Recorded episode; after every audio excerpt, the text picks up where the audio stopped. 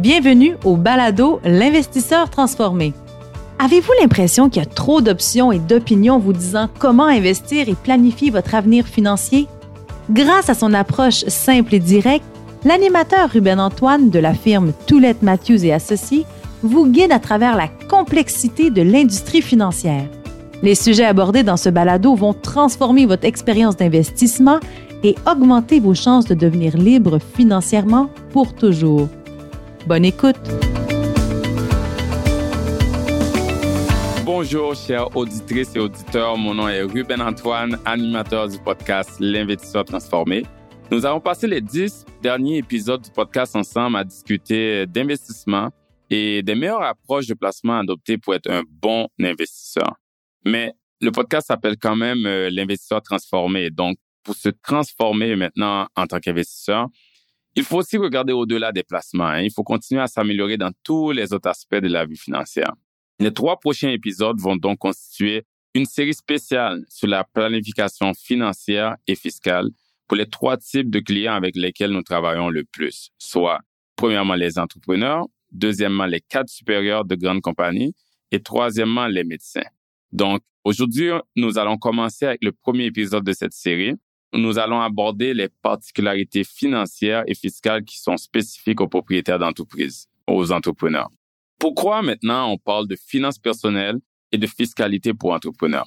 Comme vous le savez sûrement, les entrepreneurs, ils contribuent quand même beaucoup, énormément même à la société québécoise.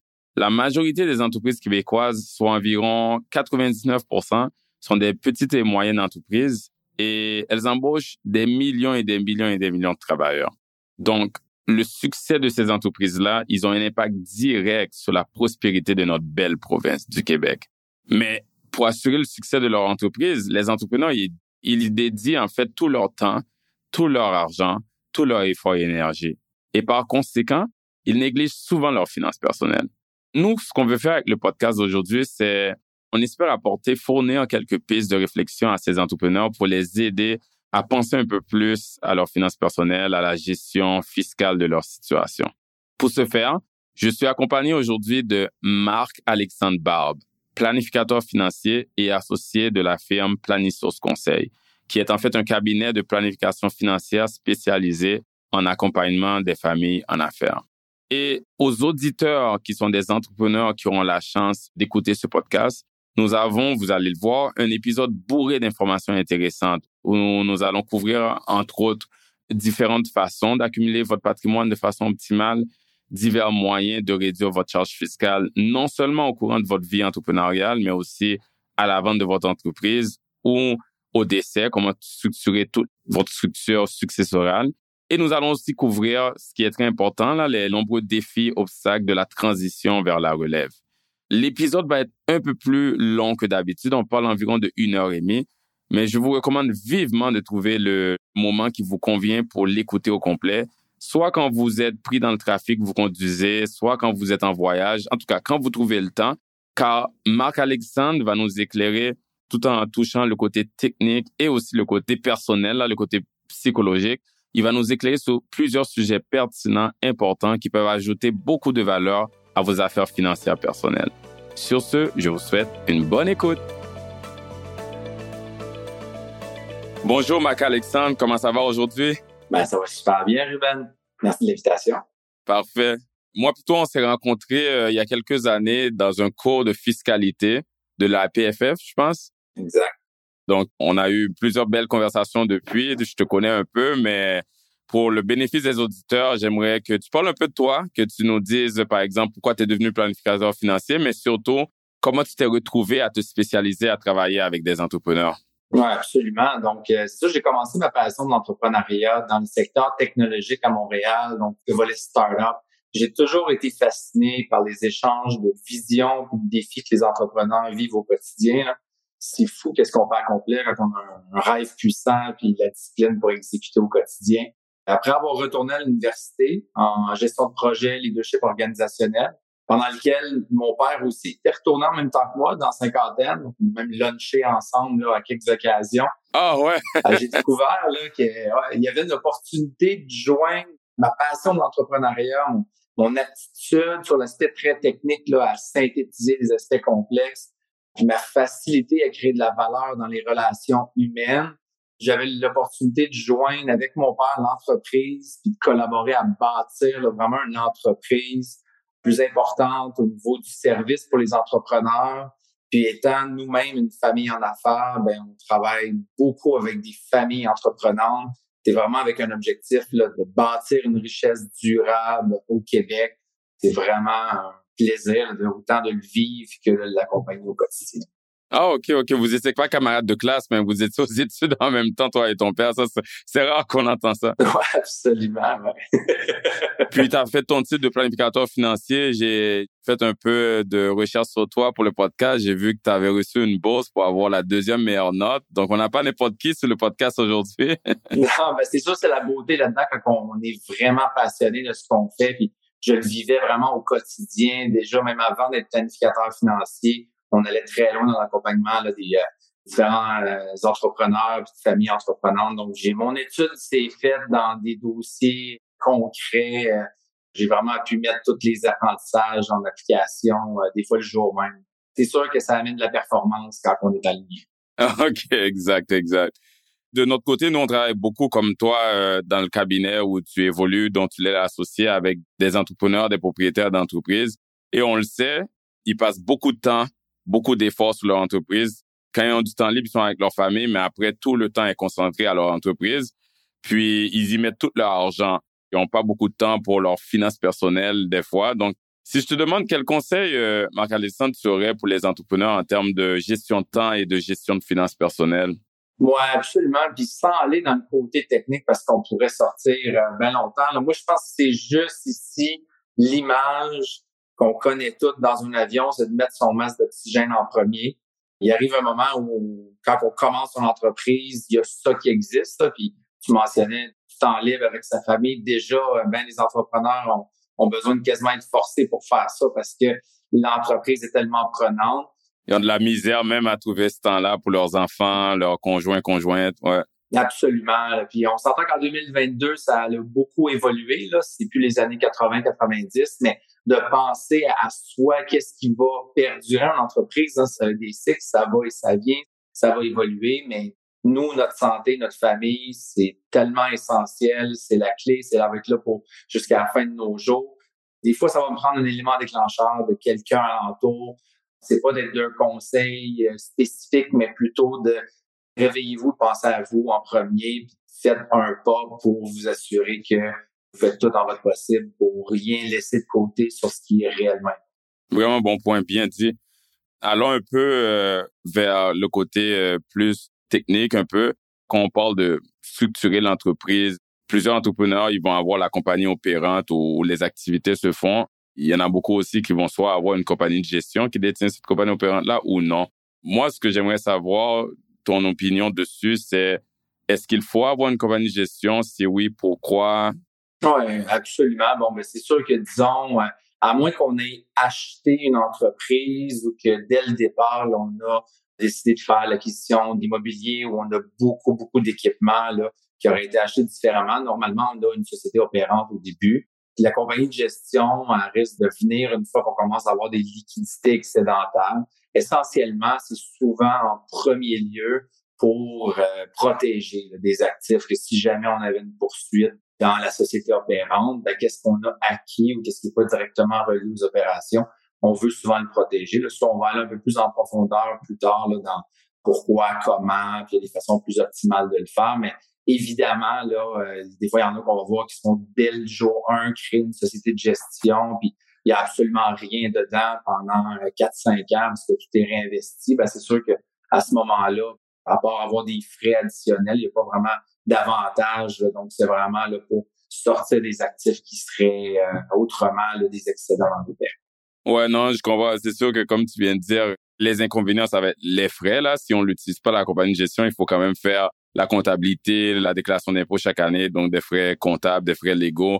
On parlait justement du surplus de liquidité euh, qui justifierait de mettre une compagnie de gestion en place on le sait, là, il y a beaucoup de propriétaires d'entreprises qui n'ont pas de régime de retraite, donc ils doivent eux-mêmes créer leur propre régime de retraite en investissant leur avoir. L'entreprise en général devient le plus grand actif hein, de la majorité des entrepreneurs parce que ils mettent tout leur temps et leur argent dedans. Et si ça grossit, ça devient une entreprise à succès, ça va être aussi l'actif qui aura eu la meilleure performance. Par contre, c'est aussi très concentré. Donc, si ça marche pas, ça devient l'investissement qui a été le plus risqué ou qui est le plus risqué. Donc, moi, si je te demande là-dessus, si on compense à tout ça, est-ce qu'un entrepreneur devrait, Marc-Alexandre, commencer à penser à mener à diversifier ses actifs de l'entreprise, qu'on pense placement immobilier, et quand est-ce qu'il devrait commencer à faire ça, sachant qu'au début, ils mettent tout leur argent dans l'entreprise, mais éventuellement, quand est-ce qu'ils devraient commencer à sortir de cette concentration-là et détenir d'autres types d'actifs? Si tu demandais une question technique, je vais peut-être te décevoir, là. Mais non, non, non, non, vas-y avec euh, selon ton expérience. Ouais. Là-dedans, là, c'est vraiment le moment où on a des profits excédentaires aux besoins de réinvestissement d'entreprise. Une entreprise en croissance va avoir souvent, là, selon les projections, là, même s'il y a des gros bénéfices, puis on paye quand même beaucoup d'impôts dans l'entreprise, des fois, on va avoir besoin de réinvestir de façon massive avec l'inflation, la hausse des salaires, ces choses-là. Donc, c'est sûr que ça va en prendre des excédentaires que ces besoins-là, mais surtout, à un moment clé, puis ça, ça se passe entre les deux oreilles, c'est quand on se rend compte que personne ni aucune entreprise est invincible. C'est-à-dire que ça a peut-être bien été pendant 25 ans, mais le futur et le passé n'est pas garant du futur. Donc là-dedans, c'est souvent un déclic, puis c'est souvent comme ça que les gens vont venir me rencontrer des fois dans les premières fois, qui se rendent compte qu'ils veulent commencer, mais ils ont de la liquidité, puis là, ils veulent voir leur bilan et que c'est pas 95% de leur valeur qui est la valeur des actions de leur société, puis le reste, c'est leur maison, puis c'est pas mal d'attitude. Ouais, puis il n'y a rien d'autre. Il n'y a rien d'autre. Donc, c'est sûr que des fois, juste de le voir, ça frappe.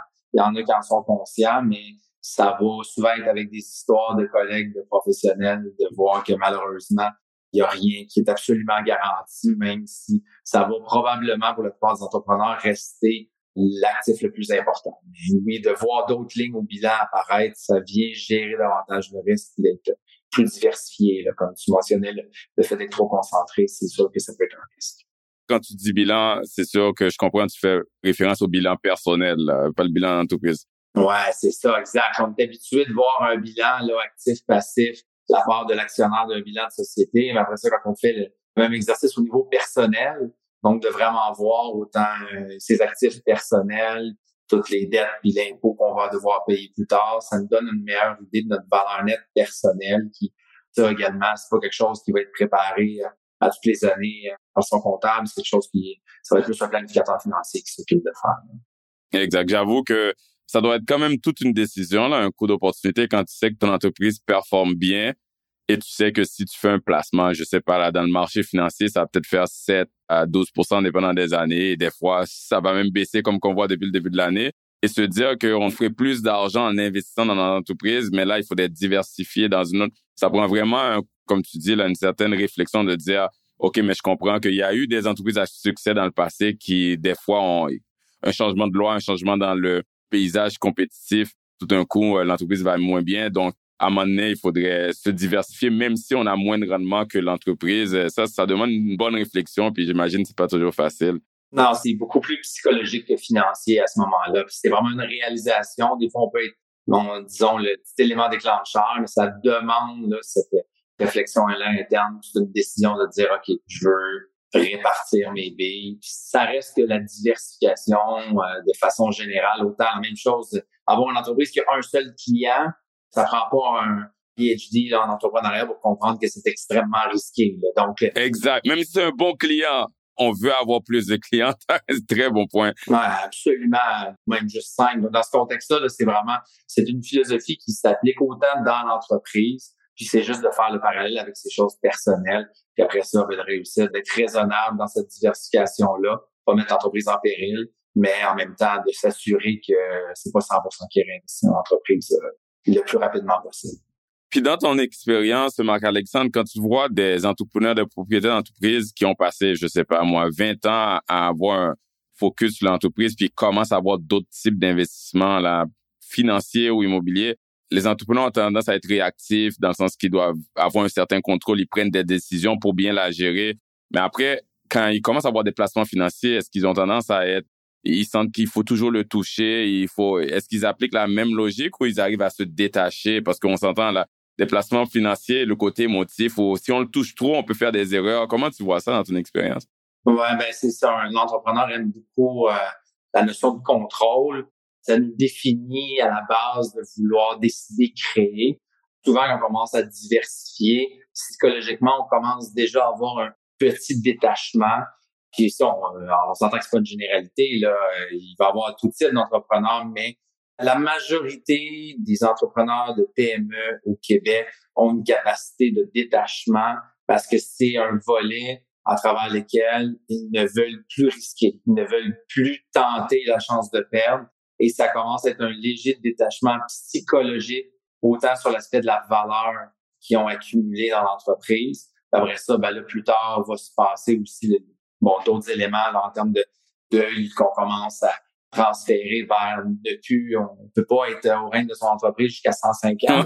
On s'entend. Donc, à un moment donné, il va falloir commencer à détacher. C'est souvent dans les premiers détachements là, qui va se passer d'accepter de dire je vais faire probablement 5-10 fois moins avec euh, un investissement plus sûr, mais au moins ça va être mon petit, euh, mon coussin, ça va être ma sûreté parce que je me suis rendu compte que c'est vrai que je peux investir.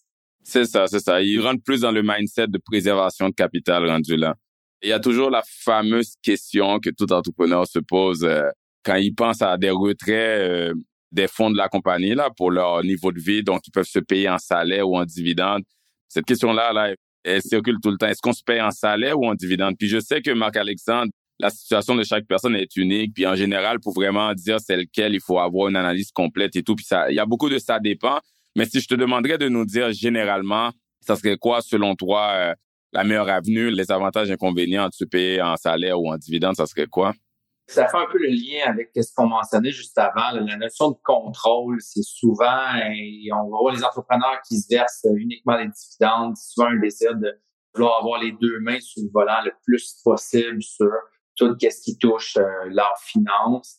Malgré que quand on considère que bon la RFQ, régime des rentes du Québec, qu'on va recevoir là à 65 ans ou un petit peu plus tard si on veut, la RQAP puis d'autres régimes, si on considère que ça a une certaine valeur importante, on va toujours se retrouver à ce que le salaire va être plus fiscalement avantageux, surtout avec les changements de taux actuellement au niveau des dividendes. Donc, plus que ça va avec des changements qui ont été décidés il y a quelques années, l'écart se sépare de plus en plus là, quand on retire ce côté-là. Mais à court terme, d'un côté purement financier, si on regarde là, à, disons en bas de 100 000, là, c'est à, tout égard, le dividende va nous en donner, ça va nous coûter moins cher en dividende qu'en salaire, mais c'est parce qu'on n'a pas cotisé à la RFQ et à d'autres régimes qu'on pourrait bénéficier. Ben, la RFQ, on va en bénéficier à, à moins qu'on se rende pas là, là.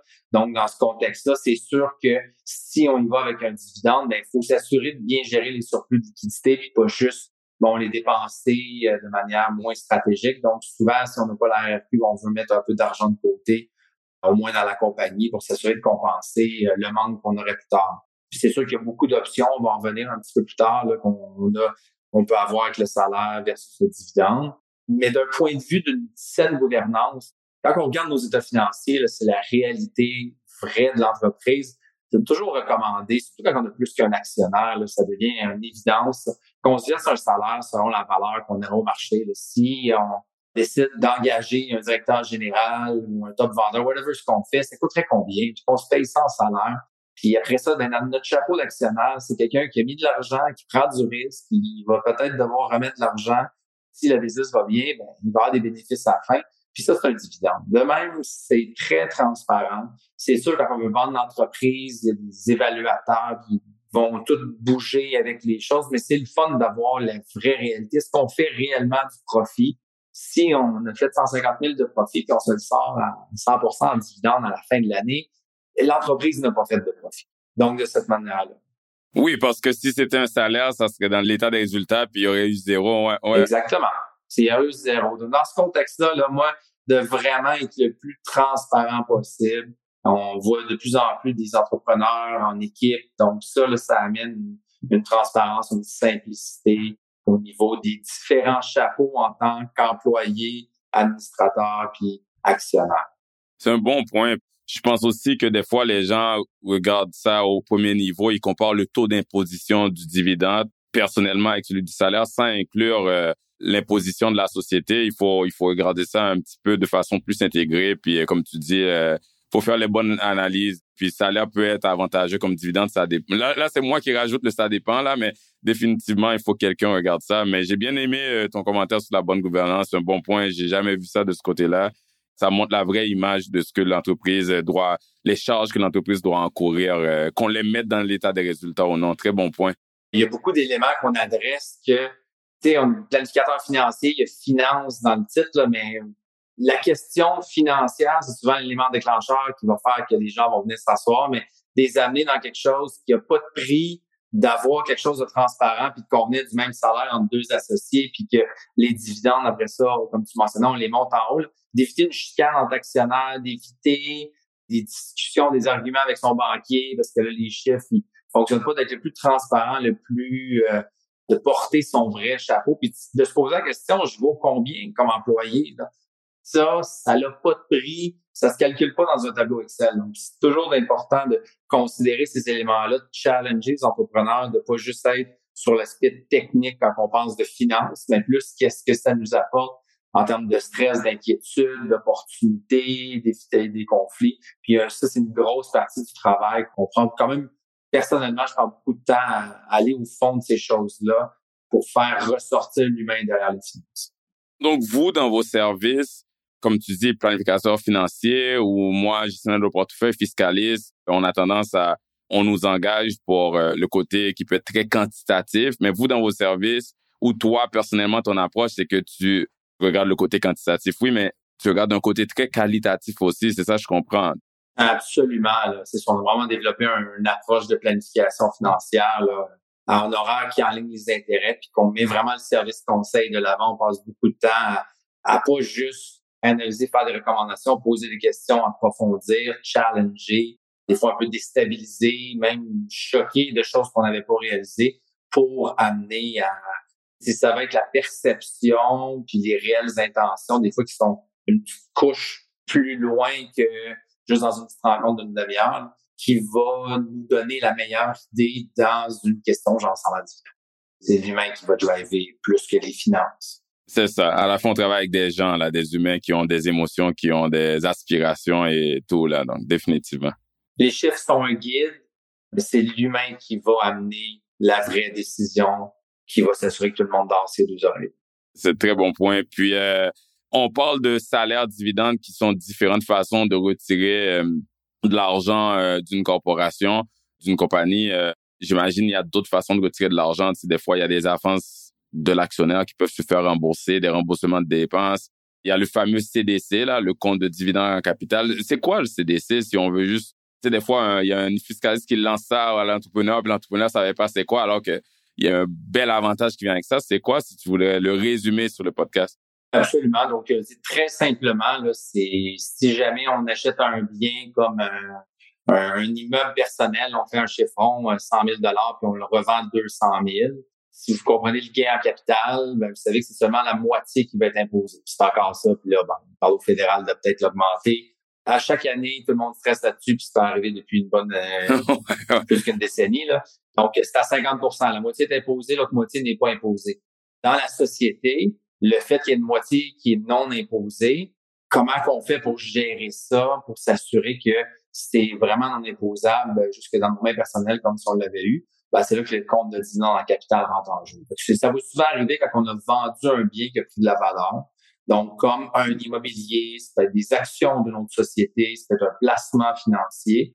Puis c'est sûr que c'est un peu comme les avances de l'actionnaire ou du capital versé, là, si on a investi une grosse somme en capital action. C'est des options pour se sortir de l'argent sans impôt personnel de la compagnie. C'est c'est important d'être stratégique là-dedans, de gérer les impacts des revenus personnels, d'éviter de tout sortir, les options d'impôt personnel, puis l'année d'après, ben là, tout se le sortir en pleinement imposable. Donc, souvent dans notre pratique, on va considérer toutes ces options-là d'argent libre d'impôt de la compagnie pour baisser à travers quelques années, dépendant des montants, d'être plus stratégique dans la façon de le sortir. Là. Donc, c'est toujours une option intéressante. Puis c'est sûr que C'est souvent une page un petit peu plus loin dans les annexes du rapport d'impôt, mais c'est quelque chose qu'on regarde énormément puis qu'on va d'aller chercher toutes les options. Ça fait souvent aussi partie des, options de fin d'année, de planification fiscale, de dire est-ce qu'on peut faire du dividende en capital avec des placements ou avec des biens? Ça, c'est intéressant. Les entrepreneurs vont toujours aimer avoir le sans impôt euh, dans une conversation. C'est sûr, c'est sûr. Si on peut se payer un dividende sans impôt, ça fait du bien. Surtout si on a une belle dépense cette année qu'on voulait couvrir, euh, une dépense imprévue. Euh. Un autre jargon que des fois les entrepreneurs entendent, là, un mot, euh, donc il y a le CDC, le compte de dividende en capital que tu viens de clarifier. Il y a aussi l'IMRTD, là, ou l'impôt en mer remboursable. C'est quoi ça? ça sort d'où? comment qu'on reçoit un remboursement d'impôt?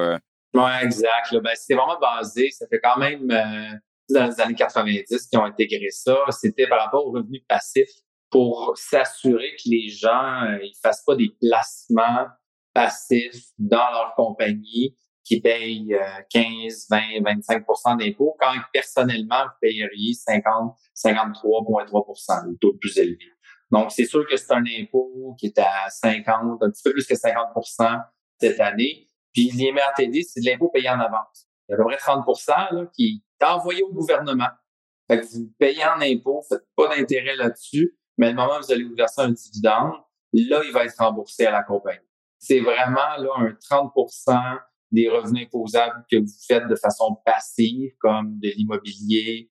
Vous en avez pas beaucoup. Là, l'immobilier pourrait devenir actif, mais là, ça, c'est, ça en prend un bon parc immobilier avec euh, plus de cinq employés à temps plein. Là.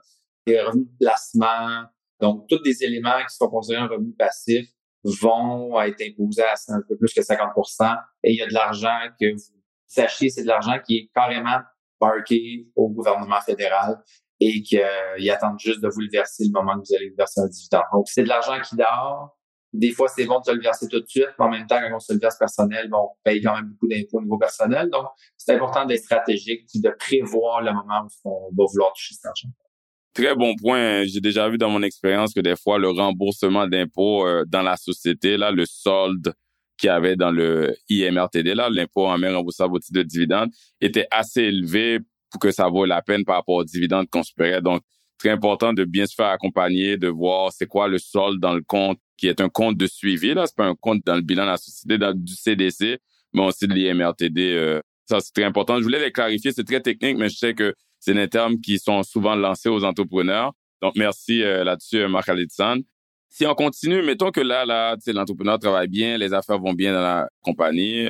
On parle de dividendes depuis tantôt, là. Il y a des bons niveaux de dividendes de la compagnie opérante vers la compagnie de gestion, là, parce qu'il y avait des liquidités en surplus, comme tu dis. Là, l'entrepreneur, il a le choix. En termes d'accumulation d'actifs, il peut faire des investissements euh, boursiers ou immobiliers directement dans la compagnie de gestion, ou si on va plus du côté boursier ou de placement, là, il peut aussi euh, se verser l'argent pour maximiser les comptes personnels, mais à fiscalité avantageuse, comme les REER ou les CELI. Donc, une autre question, là, en plus de salaire à comparer à dividende, des fois, on a la question, est-ce que j'investis dans ma compagnie de gestion ou est-ce qu'au contraire, j'investis dans les REER ou les CELI? C'est quoi ton opinion là-dessus? Euh, généralement, c'est sûr? Ouais, généralement, parce qu'il y a aussi souvent là, bon, une philosophie de dire où est-ce que les taux d'impôt vont aller, est-ce qu'on va être plus avantageux dans plusieurs années? Donc, ça s'applique autant dans le côté compagnie, c'est en train de devenir de plus en plus compliqué. On regarde juste les cinq dernières années, ça devient de moins en moins avantageux d'investir de l'argent dans la compagnie. C'est sûr que dans ce contexte-là, d'avoir une bonne diversification, donc de maximiser, d'en mettre un petit peu dans le REER. C'est sûr que les CELI, ça va dépendre de son taux d'imposition personnelle. Des fois, de sortir, de payer plus que 50 d'impôts pour investir dans les CELI, des fois, on va attendre soit un événement de liquidité ou qu'il y ait un CDC important qui soit créé. Ça va être souvent de timing. On ne perd jamais ces espaces de cotisation CELI. Donc, dans certains cas, c'est d'attendre ce bon moment-là. C'est sûr que ça va aussi par rapport aux options d'investissement. On s'entend que l'argent dans une compagnie, ben, on peut s'acheter un multilogement dans l'immobilier, mais on peut pas faire ça dans son réel, dans son CELI. Il faudrait acheter un fonds immobilier. Donc, dans ce contexte-là, c'est sûr que ça va revenir un peu avec, évidemment, le choix salaire-dividende. Donc, si on se verse seulement en dividende, on sait qu'on n'aura pas de réel, d'espace réel, à moins qu'on ait de l'immobilier personnel. ou d'autres sources de revenus, le gagné personnel. Mais c'est sûr que ça va souvent être selon les types d'investissement. Si c'est euh, pour être des investissements, disons, un peu plus prudents, dans ce contexte-là, ça va être intéressant de maximiser le réel ou la fiscalité. Mais si on va avoir un contrôle, être un petit peu plus spéculatif dans ces types d'investissements, souvent, ça peut être plus avantageux au niveau de la compagnie par rapport à la fiscalité. Le fameux compte de dividende en capital qu'on parlait tantôt, ben, on l'a dans la compagnie, mais on ne l'a pas dans le réel.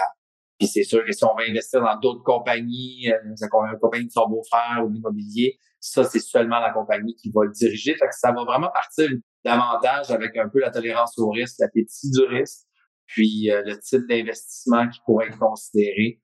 Donc, c'est important vraiment là, de maximiser les différents comptes. C'est souvent notre approche d'optimiser l'aspect fiscal quand on va avoir différents types de placements là, personnels, corporatifs, d'assurer que les bons titres soient dans les bons comptes puis de maximiser si on a de l'espace réel. Il y a des très, très bonnes chances que ça va valoir la peine de soit graduellement ou même d'un coup, de faire une bonne déduction au niveau de la compagnie avec un salaire, puis de mettre tout ça dans la un risque que les entrepreneurs y ont, c'est justement le risque gouvernemental ou réglementaire. Là. Les gouvernements, premièrement, changent tout le temps, puis changent souvent les dispositions de la loi fiscale.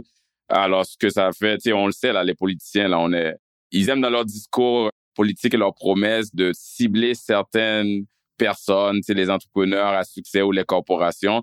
Donc, juste par sortir de l'argent de la compagnie, si ça fait du sens pour cette personne-là pour le mettre dans son REER, on vient mitiger un peu ce risque-là parce qu'il y aurait peu de chances que les politiciens attaquent les REER, là, parce que ça, tout le monde en a. Là. Il y aurait eu des millions d'électeurs furieux, tandis que les propriétaires d'entreprises, euh, ils sont souvent la cible. Donc, c'est une façon de mitiger ce risque-là, c'est de mettre de l'argent, si ça fait du sens pour cette personne-là, là, dans le REER, de le sortir de la compagnie, de mettre dans le REER. Donc, je voulais juste mentionner ça, là, garder en tête. Euh, en période d'élection, là, on le sait, qu'est-ce qui arrive d'habitude. Euh. J'ai mentionné la réforme Morneau euh, il y a quelques années qui a affecté justement les entrepreneurs. sais, on sait qu'il y a des règles de fractionnement de revenus entre membres de la famille qui a été enlevé ou limité et puis il y a eu d'autres changements fiscaux. Peux-tu nous en dire plus là-dessus? Peux-tu développer un peu là-dessus? Très sommairement, je veux juste toucher deux points. Donc oui, au niveau du fractionnement, auparavant, c'était beaucoup plus facile de fractionner. On avait 40 euh, ans, on mettait en place une fiducie on donnait des actions à son conjoint ou sa conjointe et on pouvait fractionner, c'est-à-dire verser des dividendes puis que son conjoint soit imposé à son taux progressif. Ça, si on se verse un salaire ou un dividende seulement à nous, ben on va payer beaucoup d'impôts. Auparavant, on pouvait le faire avant 65 ans. Maintenant, c'est très difficile. Il y a plusieurs critères. certaines firmes comptables qui ont fait des arbres décisionnels avec euh, à peu près quatre pages, puis toutes des questions à se poser. Donc, partez sur la promesse que vous pouvez pas fractionner, puis si vous êtes chanceux, il vous reste peut-être une place. Donc, c'est sûr que ça peut être fait plus tard, comme je mentionne, 65 ans, il y a un peu plus d'ouverture par rapport à ça, mais avant, les indications fiscales pouvaient être rentabiliser la même année juste sur l'économie d'impôts qu'on pouvait faire là. Là, c'est un petit peu plus difficile là-dessus, évidemment. Ça, ça inclut tous les membres de la famille, là, incluant aussi les enfants, beaucoup plus complexes, là, euh, soit à partir de 18-25 ans.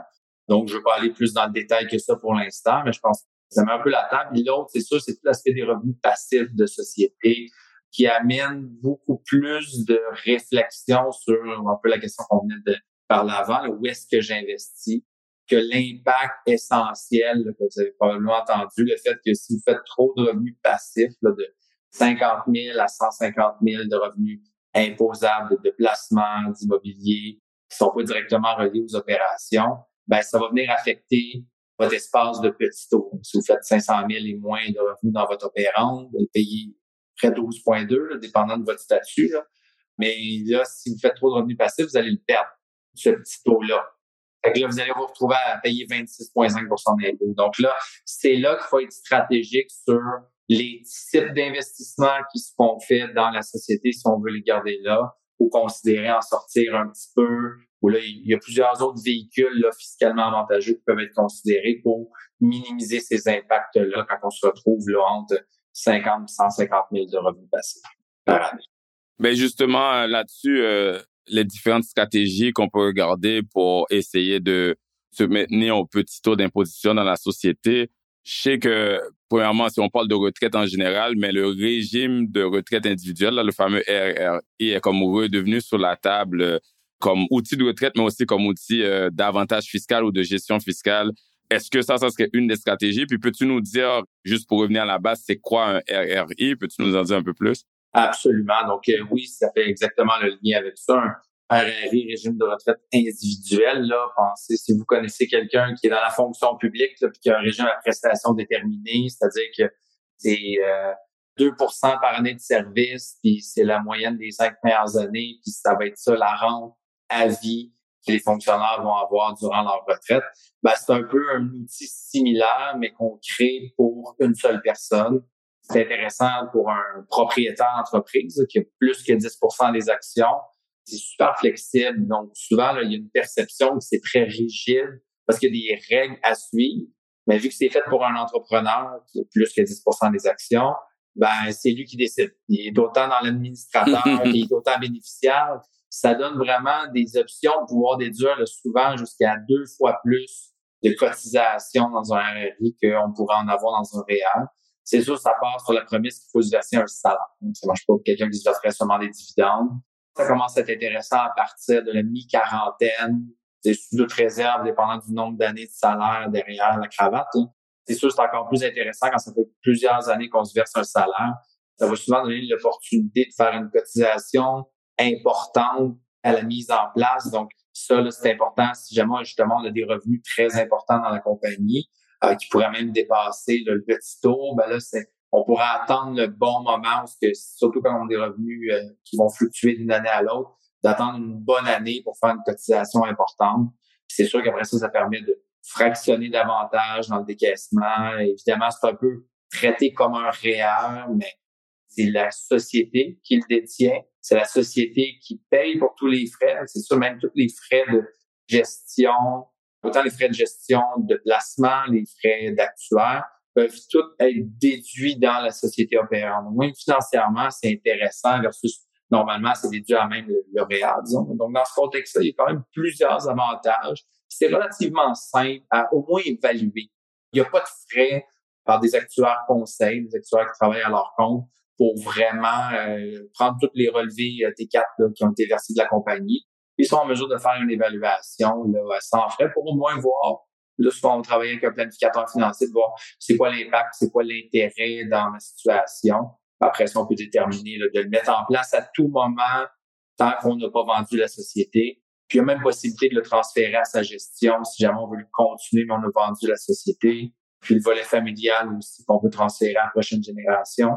Une grosse partie libre d'impôt. Donc, je vais arrêter là parce qu'on pourrait en avoir beaucoup, mais c'est quelque chose qui, effectivement, avec la régime de la réforme Morneau, redevient un peu plus euh, sur la table de discussion comme outil, puis ça vaut la peine d'au moins ouvrir les oreilles puis de comprendre, de savoir euh, que ça existe, puis qu'on a l'option à tout moment de, mettre ça en place. Définitivement, si on continue avec d'autres outils qui aident à mitiger les limitations de la réforme Morneau, puis d'essayer de se garder, euh, d'optimiser fiscalement la structure corporative, on, on sait qu'il y a aussi les assurances. Au niveau des assurances, sur mes côtés fiscal de côté, là, juste généralement, quelle protection un propriétaire d'entreprise devrait considérer? Tu sais, c'est quoi les assurances qui sont, tu dirais, clés ou importantes pour un, entrepreneur?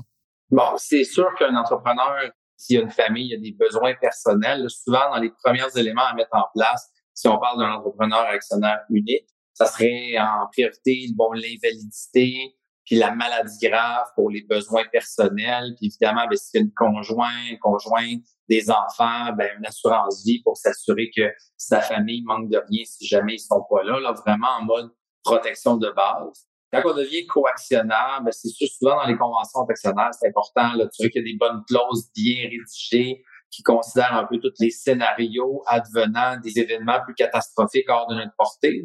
Donc, ce serait un décès ou une invalidité qui va être intégré à même la convention qui va soit proposer ou forcer les actionnaires à se soumettre à la demande. Donc, ça, c'est important de, de le suivre. Il y a souvent l'annexe A qui dit c'est quoi la valeur de notre société, puis il y a l'annexe C ou D qui dit voici notre relevé d'assurance à jour je dirais que c'est peut-être euh, 5% du temps que je vois que c'est mis à jour, ces affaires-là. Donc, c'est évident que c'est quelque chose de super important à aborder. pour s'assurer qu'il n'y ait pas de problème de se retrouver être coactionnaire avec la succession de, de votre partner là, qui vient de décéder. Donc ça, c'est important de considérer ça dès le départ pour des besoins purs de protection, quand on n'a pas de profit suffisant pour dire ben, j'ai un coussin de côté. Souvent, là, c'est de prendre des assurances temporaires, le, coût le plus faible possible, puis s'assurer de mettre ça en place pour bien partir. Puis, est-ce que dans ton expérience, tu vois que ces assurances-là, tu as mentionné euh, assurance vie si on a des dépendants ou une conjointe des enfants, invalidité, maladie grave pour protéger son capital euh, humain. Est-ce qu'ils sont détenus personnellement ou dans la corporation? C'est quoi qui est généralement recommandé? C'est sûr que c'est beaucoup plus avantageux dans le contexte des assurances des payer dans la compagnie, qui est à dire après impôt de compagnie, qui va être entre 12 et 26% qu'après impôt personnel, on est normalement plus dans les 40, 45, 53% Donc, ça, à la base, euh, c'est sûr que ça va être avantageux dans ce contexte-là. Il faut regarder les trois produits différemment parce qu'ils peuvent réagir. je ne veux pas aller trop dans le détail de Bon, euh, il y, a une logique derrière là, que si l'invalidité est payée par la compagnie, le niveau personnel, si on reçoit une prestation, ben, elle aussi va être imposable. Si on n'a pas payé d'impôt, ben, on va en payer plus tard. Donc, euh, on peut pas contourner. Il y a l'assurance vie qui a la notion du compte de dividende en capital. C'est en, majeure partie l'essentiel d'une prestation d'essai payée dans une compagnie peut sortir libre d'impôt. Donc, souvent, ça, c'est vraiment très intéressant de le payer dans la compagnie. Avant impôt personnel en plus. Avant impôt personnel. C'est toujours à considérer. En temporaire, c'est correct dans l'opérante parce qu'il n'y a pas nécessairement de valeur dedans. Mais quand on va considérer, parce que dans ces trois types de produits-là, ils ont, la plupart des compagnies ont l'option d'un peu un investissement, qu'on paye un peu plus, mais qu'on aura tu vois, un remboursement plus tard ou qu'il y aura une valeur qui va s'accumuler comme dans, dans, une assurance vie permanente. Souvent, ça, c'est éviter de le laisser dans la société opérante. on veut souvent transférer ça plus dans une gestion de compagnie à part. Parce qu'il y a un actif qui s'accumule dans ce type d'assurance-là. Ouais. Ça devient un actif. Puis là, ben, on pourrait se faire saisir, puis les créanciers pourraient prendre l'actif et prendre la valeur. On pourrait avoir, si on a des coactionnaires ou quand on veut vendre l'entreprise, c'est comme les affaires qui deviennent un moment personnel. c'est correct, il faut faire attention au niveau fiscal, comment on le structure, mais souvent, on va positionner ces types de protection-là dans les sociétés de gestion à titre de propriétaire, mais on peut mettre bénéficiaire, payeur, la société opérante. Donc, ça, ça fait partie des éléments autant de faire le lien entre la protection, les besoins financiers court terme, puis les opportunités de, du levier d'investissement offert par les, les assurances de personnes pour mettre un peu plus d'argent de côté, être sûr de recevoir un bénéfice, qu'on ait un incident de santé ou pas, ben, il y aura une valeur dedans qui, qui va être utilisable tout ou tard. Donc, ça, c'est intéressant, surtout dans le contexte morneau, de au moins comprendre les opportunités qu'il y a dans ces euh, trois types de produits-là, puis de, évidemment, de pouvoir maximiser l'aspect fiscal avec les, les corporations. OK, donc, assurance, structure fiscale, la façon qu'on se paye, tous les différents aspects à, regarder à se faire guider dessus. Là, l'entreprise a une belle structure pour continuer à croître. En termes de croissance de patrimoine, en termes de justement d'optimisation de croissance de patrimoine, est-ce qu'il y a d'autres outils, Marc Alessandre, à considérer pour continuer à créer de la richesse? Souvent, quand on va évaluer les types d'actifs que les gens vont avoir dans un contexte de bilan personnel, ou surtout dans le type de c'est quoi le genre de véhicule on peut souvent se mélanger entre une relation avec le gouvernement et un véhicule. Un véhicule, il y en a trois. C'est l'immobilier, c'est des titres financiers. Les produits d'assurance, c'est un titre financier essentiellement. Ça peut être des actions de société, on les contrôle pas. C'est une action de Belle, vous contrôlez pas Belle. Vous avez des actions, puis ça, vous avez des obligations, vous avez des assurances permanentes. C'est un titre financier. Il y a des actions d'entreprise, ce qu'on contrôle des actions d'entreprise qu'on sait. Actions d'entreprise privées, ouais. Privées, là, exactement. Une entreprise qu'on détient, normalement, là, au moins 10 qu'on est capable d'avoir un certain pouvoir, un siège sur le conseil d'administration. Donc, ça, c'est vraiment les trois façons que la majeure partie des grands patrimoines qui sont bâtis dans le monde se sont créés comme ça. Il faut juste faire la distinction avec le REER, ces, euh, ces placements de société, que ça, c'est une relation avec le gouvernement. Le gouvernement va traiter les revenus différemment. Et des fois, il faut démystifier un peu les deux. Là. Donc, dans ce contexte-là, c'est sûr que en termes de titres financiers, il y a un monde d'où l'importance d'être bien accompagné euh, par tout ce qui est le volet euh, conseiller en sécurité financière pour les assurances, gestionnaire de portefeuille pour bien comprendre les différents titres financiers. C'est sûr que l'immobilier, c'est quelque chose qui est souvent intéressant pour les entrepreneurs, dépendant de leur appétit à s'impliquer activement dans une autre entreprise, parce que l'immobilier, c'est une entreprise. C'est pas complètement passif comme les gens pensent. Non, exactement. C'est peut-être pas actif tous les jours, tous les heures de la journée comme une entreprise privée, mais c'est pas passif comme des placements financiers en bourse. Des fois, j'entends les gens associer l'immobilier à passif. Puis moi, j'en ai là quelques investissements immobiliers. Je leur dis non, non, non, non, non, ça l'est pas. Je confirme, ton réel va pas t'amener le samedi soir pour te dire que la toilette coule. Donc ça, c'est, on peut pas les comparer un pour l'autre. Ça va avec l'appétit. Souvent, ça peut être dans une deuxième phase où l'entreprise commence à être un peu plus stabilisée. Il y a des façons d'investir dans l'immobilier d'être 100% passif à titre d'investisseur. Puis il y a d'autres gens qui vont gérer. Donc il y a quand même cette possibilité-là. Mais c'est rendu là, ça revient quasiment dans la catégorie d'un titre financier, comme si on bâtissait un fonds, on achetait un fonds immobilier, comme des grands fonds qui achètent toutes les tours à Montréal. Donc ça, c'est ça fait partie là, à ce moment-là plus d'un investissement passif. Mais souvent sur ces bases-là des trois qu'on essaye d'avoir quand même une répartition, une conversation sur la vraie teneur des choses. On parle des gens qui ont bâti leur, une grosse partie de leur patrimoine avec leur entreprise. En général, il va arriver un moment où, plus tard, un autre gros défi qui va venir dans leur vie, c'est la fameuse décision ou le moment de faire la transition, la transition vers la prochaine génération ou vers euh, des acheteurs externes. Je sais que toi et tes collègues, ta firme, vous avez une grande spécialisation là-dedans aussi, dans cet accompagnement-là. Donc, quel défi vous voyez en général dans votre expérience? Quels sont les pièges communs que les entrepreneurs doivent éviter ou essayer d'éviter quand ils arrivent à cette étape-là de leur vie euh, active avec l'entreprise? Je dirais que dans presque l'entière partie des entrepreneurs qu'on a accompagnés dans un contexte de transition, que ce soit d'une vente à l'externe, d'une reprise par des employés clés à l'interne ou par une transition vers des membres de la famille ou souvent un hybride des trois tout en un. Nous-mêmes, on est un, une reprise hybride. Je suis déjà coactionnaire avec mon associé qui n'est pas dans la famille considère quasiment comme ma sœur. Là. Ah ouais, ouais. Il y a un reprenariat qui s'est fait de ton côté aussi. Oui, absolument. On est en, on en a fait une première en 2019 et on est encore dedans pour le finaliser puis finaliser les transferts de rôle et tout. Donc, encore une fois, ça aussi, je le vis au quotidien. On est en plein dans notre rédaction de plan de transfert. Donc, j'en ai vu d'autres et je te dirais que ça se tient à une seule phrase, c'est que souvent, les gens vont travailler très fort de façon disproportionnée à préparer l'argent, l'aspect technique pour la prochaine génération. Mais trop peu de temps à préparer la prochaine génération. Ça revient à dire, c'est l'aspect humain dans une transaction, une transaction, même ce terme-là, là, ça me dresse souvent les poils sur les bras. Là, oui, parce que transaction, ça fait toujours penser à le côté argent ou le côté quantitatif. Ouais. Exact.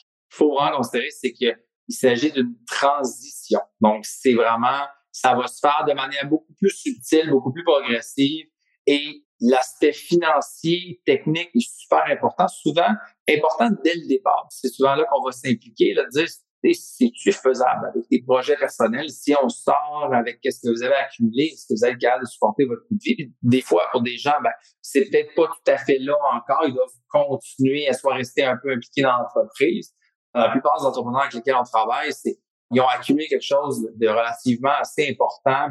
C'est pas une considération sur est-ce que je vais y arriver, mais plutôt comment est-ce que je devrais être plus optimal, dans un contexte familial, de savoir est-ce que les gens, la relève est prête à reprendre l'entreprise, est-ce qu'elle a assez les compétences pour un entrepreneur à grand succès, c'est peut-être un sur dix mille. Donc, est-ce que euh, nécessairement les enfants ou les employés qui sont là depuis 10, 15, 20 ans ont la même trempe? Dans plusieurs cas, ben non. C'était qu'elle avait fait un sondage là-dedans, puis ça va prendre, je crois, deux et demi repreneurs pour un entrepreneur des baby boomers, parce qu'il faut, regarde, nous, on est deux. Mon père est là, nous, on est deux repreneurs. Donc, il faut séparer. Souvent aussi, la valeur est plus importante que quelqu'un qui a bâti de ses mains une entreprise, qui a commencé à un employé ou 30 employés, puis qui a amené ça à 2, 3, 400, ben, c'est pas la même chose. Là. Lui, ça y a pris 30 ans, là, bâtir sa confiance. Un repreneur, euh, il faut qu'il fasse en un an ou deux euh, qu'est-ce que les parents ont peut-être fait en, en, une génération complète. Donc, c'est vraiment l'essentiel, c'est de revenir à bien comprendre le processus puis comment préparer l'après, autant pour la prochaine génération que pour soi, de s'assurer de mettre le plus possible toutes ces inquiétudes sur la table et se faire bien accompagner dans cette transition-là où on aide souvent en amont, de synthétiser, clarifier un peu les, c'est quoi réellement les options pour aider à faciliter la décision, mais il faut se faire accompagner plus sur le côté humain dans un contexte de voir qu'est-ce qui va se passer après, comment on protège le petit bébé à l'intérieur qui est l'entreprise, qu'on a mis tout notre cœur dedans, mais aussi notre après nous en étant plus président d'une Inc. Donc ça, c'est l'essentiel. Je comprends, puis tu mentionnes beaucoup de préparation à faire, ce qui est, je le vois à 100%, là, que c'est, c'est les aspects les plus importants. Mais justement, là-dessus, combien de temps à l'avance, c'est quand qu'on commence à faire ces préparations-là? J'imagine que, comme on le disait tantôt, les entrepreneurs, les propriétaires d'entreprise sont super occupés. Donc, j'imagine, il y en a beaucoup d'entre eux qui reportent ça plus tard. Ils se disent, quand je vais avoir le temps, je vais commencer à penser à ça. Mais dans le fond, j'imagine, le plus en avance qu'on commence à y penser et à préparer, c'est mieux. Donc, toi, tu dirais, ça prend combien de temps avant la date de la transition ou le moment? Je vais vous donner trois phases. L'idéal, c'est dix ans en avance que la conversation commence. Pourquoi? Parce que souvent, il y a des relèves qui ont besoin d'aller approfondir avec des formations, des fois même des expériences à l'extérieur pendant quelques années, bâtir leur confiance, aller faire un MBA ou faire un bac dans un domaine si c'est un aspect technique. Donc là, dix ans, c'est pas trop tôt pour avoir le temps de se laisser probablement le temps de trouver qu'est-ce qu'on veut faire, puis où aller le faire, puis d'aller le faire, puis de revenir ensuite ou de le faire en même temps. Donc ça, c'est le premier timeline si la relève est relativement jeune ou inexpérimentée dans le domaine. Cinq ans, c'est un bon délai pour commencer à vraiment bien positionner de façon graduelle les transferts de rôle et responsabilité dans une entreprise. Donc ça, là, de vraiment s'assurer que l'aspect humain pour une relève qui aura un bon fit, qui serait bien identifié, là, de prendre le temps de pas bousculer les choses. Puis des fois, ça peut se faire même plus rapide quand on s'y met, mais normalement, cinq ans, là, ce n'est vraiment pas trop tôt. Puis deux ans, ben ça, c'est pour l'aspect technique, l'aspect fiscal, quelque chose qu'on va parler tantôt, là, déduction de gain en capital. C'est une règle fiscale qui demande qu'il y ait quelque chose qui soit fait au minimum deux ans à l'avance. Puis si on le fait pas, ben, ça se peut qu'on perde, qu'on laisse de l'argent sur la table. Au niveau humain, c'est faisable en deux ans, là, mais c'est essayer de courir euh, la vitesse d'un 100 mètres en voulant faire un marathon. Pour être franc, le temps passe, euh, on cligne des yeux, puis le deux ans est déjà arrivé. il y a beaucoup d'éléments à aborder, puis c'est mieux d'y aller par boucher. Donc, euh, s'y prendre un peu plus d'avance, cinq ans, là, c'est un, bon target. Ben, tout ce temps-là là, que tu dis, ça donne définitivement un peu de marge pour se préparer, euh, tout l'aspect humain. mais je vais revenir, même si tu mets l'emphase sur le point que l'accès humain est vraiment important. Je reviens du côté technique, puis tu l'as mentionné euh, juste euh, maintenant l'exemption de gain en capital. Est-ce que tu peux nous dire un peu plus, c'est quoi, c'est quand même important si quelqu'un peut avoir accès, là, juste nous donner un peu d'informations là-dessus? Oui, absolument. Bon, ben, c'est sûr que c'est, il s'agit encore, encore aujourd'hui de l'avantage le plus important conféré à un entrepreneur. Donc, en termes d'avantage fiscal, c'est bâti pour stimuler l'entrepreneuriat au Canada, pour s'assurer que les gens veulent bâtir des entreprises. Qu'est-ce que c'est? Ben, c'est que quand on va vendre les actions de son entreprise, le gouvernement va nous permettre de déduire du gain en capital l'équivalent de 900 000. Un peu moins de 900 000 actuellement. Là, c'est, c'est indexé, ça augmente à chaque année jusqu'à ce que ça atteigne un million. Probablement des gens qui aujourd'hui commencent à y penser, si on se projette dans cinq ans, il y a des bonnes chances que ça va pas mal frôler le million à ce moment-là. C'est sûr que c'est libre d'impôt, je dirais en parenthèse, juste parce que des fois, on peut se retrouver à payer un impôt minimum à la vente. Là, donc, le libre d'impôt doit être nuancé, mais si on est stratégique, on est capable de le récupérer. Donc, au final, on peut vraiment avoir un gain en capital de 900 000 libre d'impôt par personne à vie. Donc, souvent, un entrepreneur là, qui a une, valeur au moins de ce montant-là. C'est important de bien se structurer pour être sûr d'avoir droit à ça. Le deux ans que je vous parlais plus tôt, ça a un impact par rapport à ça, par rapport au fait que si des gens ont trop de liquidités ou d'actifs qui n'ont pas de lien direct avec les opérations, ça pourrait faire que l'entrepreneur n'ait pas droit à son exemption de bien capital. Donc là, c'est d'où l'importance de au minimum le deux ans avant pour prévoir spécifiquement ça.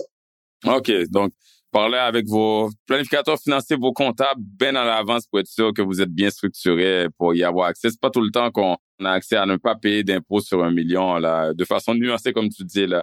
Est-ce qu'il y a d'autres avantages ou des avantages fiscaux qu'on pense euh, la vente d'une entreprise soit à sa famille, donc à la relève, ou à l'externe, ou à l'interne, mais plus du côté des employés actuels? Est-ce qu'il y a des avantages fiscaux ou des avantages par rapport à qui prend en main les rênes de l'entreprise? C'est sûr que là, on est en pleine transition. Ça fait des années de ça que je veux pas euh, plugger un terme, mais si vous avez entendu parler de 84.1, il y a bien des gens que ça leur fait dresser le poil du dos. c'est quoi ça? C'est une loi fiscale? C'est un article de loi qui rend ça très désavantageux de vendre à un membre de la famille par rapport à le vendre à un externe. Le fameux pourquoi je paye euh, près de 15-20% de plus d'impôts si je vends à mon fils versus si je vendais à mon voisin, ben c'est tout cet article de loi-là qui vient créer ça. Essentiellement, au lieu d'avoir du bien capital, on se retrouve avec un dividende quand on vend un membre de la famille. Et actuellement, ben, c'est quand même récent en termes de loi fiscale. C'est en juin passé que la loi C-208, vous avez probablement entendu parler. C'est encore en portion embryonnaire, en portion en train de mettre en place de se clarifier. C'est toujours un peu long, mais ça vise à venir enlever ce désavantage fiscal. Ça donne des règles sur comment on doit faire le transfert, mais essentiellement, ça vise à pouvoir ramener un équilibre pour qu'un entrepreneur se retrouve pas devant un dilemme de, tu sais, je aime bien mes enfants, puis je sais que vous la voulez l'entreprise, mais moi, j'aime pas ça payer de l'impôt, fait que je vais le vendre aux voisins la place parce que je vais payer moins cher. Ça vise à enlever ce dilemme-là. Certains fiscalistes ont vraiment commencé à faire plusieurs transactions en considérant cette nouvelle loi-là qui enlève carrément le désavantage. D'autres restent prudents, attendent des précisions euh, un petit peu plus détaillées. Donc, on est encore un peu en transition, mais c'est vraiment une belle lueur pour toutes les entreprises familiales canadiennes de pouvoir accéder à une équité entre choisir à qui je vends puis que je vais avoir le même montant dans mes poches au final. Donc, moi, là, je suis très, très euh, enthousiaste par rapport au développement puis à la possibilité de stimuler encore plus le reprenariat familial au pays. Ben, je comprends quand on pense que d'un côté, il y avait une loi fiscale qui démotivait des propriétaires d'entreprises à passer leur entreprise à leur relève, puis d'un autre côté, on dit que c'est un gros problème. Ça a été longtemps un gros problème. On en parle dans toutes les communautés d'affaires. Quand on pense aux entreprises agricoles, les enfants qui voudraient prendre euh, ces business-là de leurs parents, mais qui avaient ce désavantage fiscal-là, je suis content que le gouvernement y pense enfin puis essaie de le rendre plus équitable, en fait. C'est pas juste cynique au niveau de la politique. Donc ça, c'était quelque chose de positif en 2021. Exact, exact. Très bon point. Puis, euh, écoute, on parle beaucoup du côté fiscal. Tu as parlé beaucoup du côté humain, mais du côté de préparer la prochaine génération. Mais si on parle du côté humain de l'entrepreneur ou entrepreneureux euh, lui-même ou elle-même, on s'entend là, quand ils ont passé 20, 30 ans à bâtir une entreprise, ça devient leur petit bébé et puis là, ils doivent la laisser partir. Est-ce que tu vois, j'imagine que oui, mais j'aimerais en entendre plus là. Est-ce qu'ils ont une grande difficulté à laisser partir leur petit bébé? Euh, comment ils vivent ça? Souvent, le, point qui est le plus négligé quand on commence à y réfléchir, puis ça commence à prendre une place plus que de le mettre sur un post-it une fois par année ou deux ans. Quand on commence à se dire, ah, je commence à voir un moment donné que je commence à m'essouffler, je commence à avoir une relève qui s'investit un peu plus ou des acheteurs externes potentiels qui me sollicitent plus régulièrement. C'est toute l'identité du après. On s'entend qu'un entrepreneur se dit entrepreneur. Souvent, on va demander, ben, t'es qui? Ben, je suis président, présidente de XX Inc. ou je suis avec le rôle de l'entreprise c'est quelque chose. Ah, leur, identité est liée avec l'entreprise de façon directe. Elle est liée avec l'entreprise. Donc, c'est souvent dans les premiers travails sur soi-même à faire, de se définir au-delà de. Un vrai entrepreneur, c'est quand je mentionnais famille entreprenante, ça, c'est comme un, ADN de famille. On en a beaucoup au Québec. C'est des familles très résilientes qui ne sont pas arrêtées à une seule entreprise. Ils sont toujours en mode projet. Puis ça, c'est, il faut pas négligé, là, des fois, juste d'essayer d'aller raviver la flamme du début, pourquoi on l'a fait, là, puis de repartir un projet. Puis oui, ça peut être du bénévolat, ça peut être l'immobilier, ça peut être du mentorat, du coaching, mais... Se trouver d'autres passions, des fois. Exactement. S'il y en a, c'est le sudoku, c'est correct. Là. c'est juste que d'habitude, ça n'a pas la même adrénaline que de gérer une entreprise avec au-dessus d'une dizaine d'employés. Donc, dans ce contexte-là, c'est sûr, c'est important de travailler là-dessus pour que ça facilite le laisser aller à la prochaine génération en termes de prendre les rênes là-dedans. C'est sûr que je fais un peu plus référence à une relève soit interne ou familiale qui peut se faire de manière plus graduelle. C'est sûr que quand on se fait acheter par un externe, des fois, c'est coupé un peu plus sec. Là. On a peut-être une balance, mais l'émotion est souvent un peu plus mise de côté par les acheteurs. Ils veulent juste que ça se poursuive. Mais quand c'est une relève interne, familiale, ça va se faire de manière très graduelle. Des fois, un peu plus travailler en profondeur sur s'assurer qu'on guide bien l'entrepreneur, commencer à laisser graduellement des morceaux aller, puis les repreneurs, ben, en prendre de plus en plus, donner confiance. Puis un, un de leurs autres soucis, c'est le mot pérennité. Est-ce que ça va perdurer dans le temps? Puis souvent, ça va demander du renouveau. C'est risqué parce que la vie change. On n'est plus la même chose en 92 que 2022. Donc, dans ce contexte-là, ben, ça va être comment la société va pouvoir émerger? C'est-tu des nouveaux projets? Des fois, il faut carrément la laisser aller, en repartir une nouvelle. Donc, c'est ce côté-là de pérennité. C'est intéressant de rester impliqué, soit à titre de mentor, puis de pas considérer une transition d'entreprise le moment qu'on a par-dessus la tête, on a son casque, on a juste envie de partir. Souvent, ça peut créer des chocs, ça peut créer des dépressions après. Il y a malheureusement des maladies, des fois, qui vont arriver quand tu étais sous l'adrénaline depuis 30 ans, puis là, tu coupes ça du jour au lendemain. Euh, les gens, ils partent sur un trait, tu s'ajoutes un bateau, de leur vendre trois mois après. Il, y a beaucoup de changements à faire, c'est important de faire un bon travail. Il y a beaucoup de collaboration avec d'autres professionnels là, qui est importante là-dedans pour s'assurer qu'on se pose des bonnes questions. C'est pas quelque chose qu'on fait. La plupart des entrepreneurs vont faire ça une seule fois dans leur vie. Et on peut jamais trop bien préparé pour le move de cette d'une certaine manière, là, au niveau émotif. Ouais, c'est quand même un gros mot. J'adore Marc-Alexandre quand tu reviens sur le côté humain, le côté psychologique. Je pense que c'est vraiment important. Sinon, c'est même ce qui est dans les plus importants. Je dois malheureusement te ramener du côté technique parce que c'est un podcast sur le côté financier et fiscal aussi. Donc, quand on parle justement de stratégie, de structure complexe à mettre en place pour les entrepreneurs, on entend souvent le fameux gel successoral. C'est quoi ça? C'est quoi les avantages? C'est quoi les inconvénients? Faites-en pas, je vais pas te décevoir. Je vais autant être capable de toucher l'aspect technique, même, même dans un contexte de gel. Ah, ben tant mieux, tant mieux. Donc, essentiellement, gel successoral, je vais intégrer aussi le, concept de fiducie familiale là-dedans parce que c'est assez interrelié. C'est vraiment un, le lien très direct entre les deux. Là. C'est quelque chose qui va un peu aller avec la conversation qu'on avait au niveau des sociétés de gestion. Ben oui, c'est quand on commence à avoir une certaine valeur, on génère du profit, on n'est pas nécessairement obligé d'avoir un profit excédental. Ça va être beaucoup plus par rapport à une notion de quand est-ce qu'on prévoit éventuellement faire la transition de notre entreprise. C'est sûr que si on a des surplus, ben, je vais vous expliquer pourquoi ça peut être intéressant de considérer tout de suite la fiducie et non la société en premier.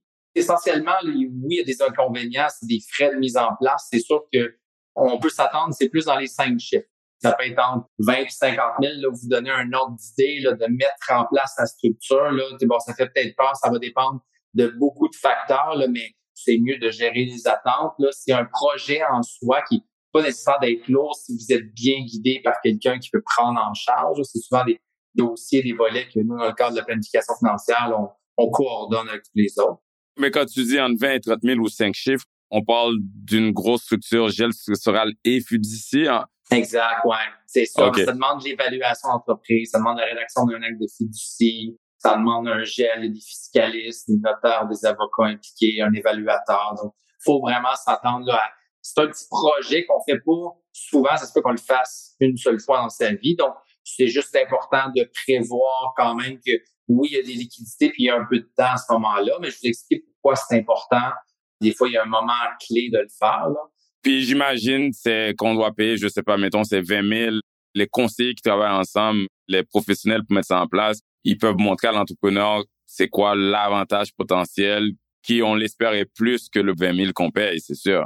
Exactement. Là. c'est relativement assez substantiel euh, sur plusieurs aspects. Donc, euh, évidemment, bon, oui, les inconvénients principaux, c'est les frais de mise en place puis de maintien. Qui, après en maintien, c'est sûr que même une fiducie va amener euh, des rapports d'impôts additionnels. Puis on doit choisir des fiduciaires, des gens pour constituer la fiducie qui est hors de la famille. C'est sûr, c'est souvent soit un, ami, un ancien conseiller. Pour certaines personnes, ça peut être un aspect un peu plus difficile. Pour d'autres, c'est pas trop un enjeu, mais c'est, disons, l'autre élément de, en termes d'inconvénients, mais en termes d'avantages, il y en a quand même plusieurs. C'est vraiment, ben oui, à la base, un gel successoral, là, c'est de dire j'arrête la croissance des actions dans mes mains, puis j'ai transfère soit à la prochaine génération, disons à nos enfants. Ça ne servait à rien de le faire contre sa conjointe, là, à moins qu'on veuille l'intégrer dans les actions. souvent, c'est par rapport aux enfants. Et sinon, c'est vers une fiducie. Une fiducie, c'est que ça nous donne le droit d'attendre 21 ans avant de déterminer qui qui devra avoir les actions de la fiducie. Je veux rester le plus simple possible.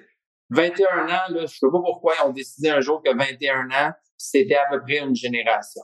Ça, c'est vraiment le principe de dire, on gèle, on le met dans une fiducie, c'est plus dans mes mains, ça peut être dans les mains de plein de gens comme moi, ma conjointe, mon conjoint, mes enfants, mes petits-enfants à naître, qui sont même pas encore nés. Donc, dans ce contexte-là, ça donne plein d'options. Ça va nous ouvrir la possibilité, quand on regarde l'aspect financier, c'est quand on parlait de l'édition de guerre capital, qui est actuellement 900 000, qui va monter à 1 million. J'étais surpris dans la réforme Morneau qui n'est pas touché à ça, mais parce que c'est encore fait régulièrement. On peut multiplier la déduction pour gain capital. C'est-à-dire que si nos enfants, notre conjoint, notre conjoint, va jamais prendre, créer de société puis vouloir vendre des actions plus tard, ben on a l'option d'attribuer un gain à capital imposable et de lui verser la somme, la moitié du gain capital total, puis qu'elle prenne la déduction de gain capital. Fait que quand on regarde l'impôt et la valeur de la famille dans son entière partie, on va économiser des sommes assez substantielles d'impôts quand on a une société qui pourrait valoir au-delà d'un million de dollars. Donc, c'est-à-dire qu'on va dépasser notre valeur.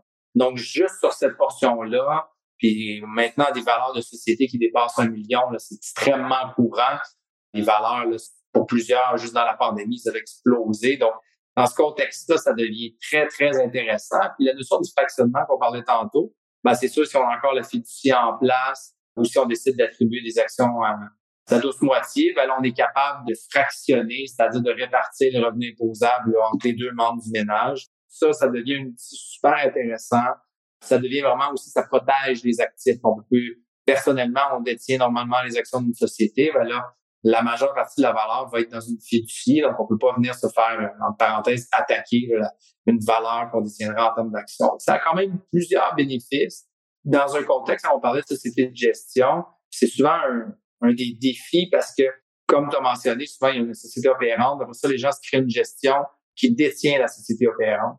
Puis souvent, les entrepreneurs se rendent compte trop tard que la déduction de gain capital, si jamais ils ont accumulé plein d'actifs dans leur société de gestion, ils pourront pas l'avoir. Pourquoi? Parce que c'est personnel. Tu dois détenir les actions d'une société opérante personnelle. Si la gestion a rien dedans, vous pouvez la vider. C'est correct. Vous allez vendre les actions de votre gestion à l'acheteur, qui, elle, détient l'opérante. Ça, ça peut se faire. C'est souvent quand on achète une entreprise, on a une compagnie qui va détenir les actions. Je ne vais pas aller trop dans le détail, mais quand on a une croissance, on va avoir des bénéfices importants, on va vendre les actions de sa société, que ce soit à des membres de la famille ou à l'externe, ça va être une valeur au-delà d'un million, plutôt que détenir et de créer une société de gestion qui détient les actions. On crée une fiducie qui détient les actions et on crée une nouvelle société de gestion qui, elle, va être bénéficiaire de la fiducie. Donc, c'est dans, par la fiducie qu'on va envoyer les surplus. Et de cette manière-là, ben, on va sécuriser les actifs, ça va être notre portefeuille qu'on va détenir notre société de gestion, on va détenir jusqu'à la fin de nos jours. Puis au moment de la vente, ben ça va être personnellement et la fiducie qui va vendre des actions. On va être capable de prendre la décision de gain capital pour possiblement même plusieurs membres de la famille, puis renvoyer l'argent soit dans la société de gestion, la garder dans la fiducie. Donc, des fois, même relativement jeune, ça peut être intéressant de considérer de mettre en place une fiducie en même temps qu'une gestion pour ces raisons-là. Il faut juste garder en tête que c'est sûr que si on a 23 ans et qu'on veut bâtir ça jusqu'à 65 ans, ben, le 21 ans, là, il va arriver vite. Ça, ça fait partie des réflexions de qu'est-ce qu'on veut réellement. Puis c'est important de bien le réfléchir. Puis des fois, c'est correct juste pour la possibilité de, si jamais on vend, de pouvoir transférer à l'autre général, à la société de gestion, puis comme protection d'actifs, de la mettre en place, même si après 21 ans, on se réattribue, on crée une nouvelle fiducie. C'est important de le comprendre assez tôt, quand on a une société à succès, de comprendre qu'est-ce que c'est une fiducie, un gel successoral. Puis le dernier point, l'aspect humain. T'allais pas l'oublier, l'aspect humain. ah non, j'allais pas l'oublier là-dedans. La notion de fiducie, entreprise familiale, démystifier la notion d'actionnariat. Il y a beaucoup d'entreprises familiales que les enfants ou les parents vont dire oui, vous êtes actionnaire de la société, quand en réalité, ils sont bénéficiaires d'une fiducie familiale. Et un bénéficiaire d'une fiducie familiale, ce n'est pas un actionnaire. Une fiducie familiale, c'est discrétionnaire. Ils peuvent pas prendre des décisions, là. Il y a absolument aucune décision formelle. Mais ça, dans un contexte de relève familiale, dépendant du niveau d'implication, du transfert des rôles, les responsabilités de la relève, c'est dans certaines situations comme ça que ça peut être plus intéressant d'envisager un gel successoral ou une attribution de la fiducie pour graduellement donner des actions en main propre de la relève pour vraiment les impliquer, les garder intéressés dans cette relève-là ou du moins au moins être transparent avec eux parce que je fais partie quand même plusieurs regroupements de familles, de relève, relève familiale, de familles en affaires. Et puis, c'est souvent une conversation qui va revenir. C'est important de bien le comprendre, d'être le plus transparent là-dedans. Une fiducie familiale, ben, c'est discrétionnaire. Donc, à ce moment-là, d'être le plus vrai possible. Si on va attendre une période X avant d'attribuer on va attendre le 21e anniversaire, mais que ça soit pris pour compte, que tout le monde comprenne la réalité, mais tant qu'une relève n'a pas des actions directement dans ses mains, elle n'est pas actionnaire parce qu'on peut toujours Elle peut pas prendre de décision.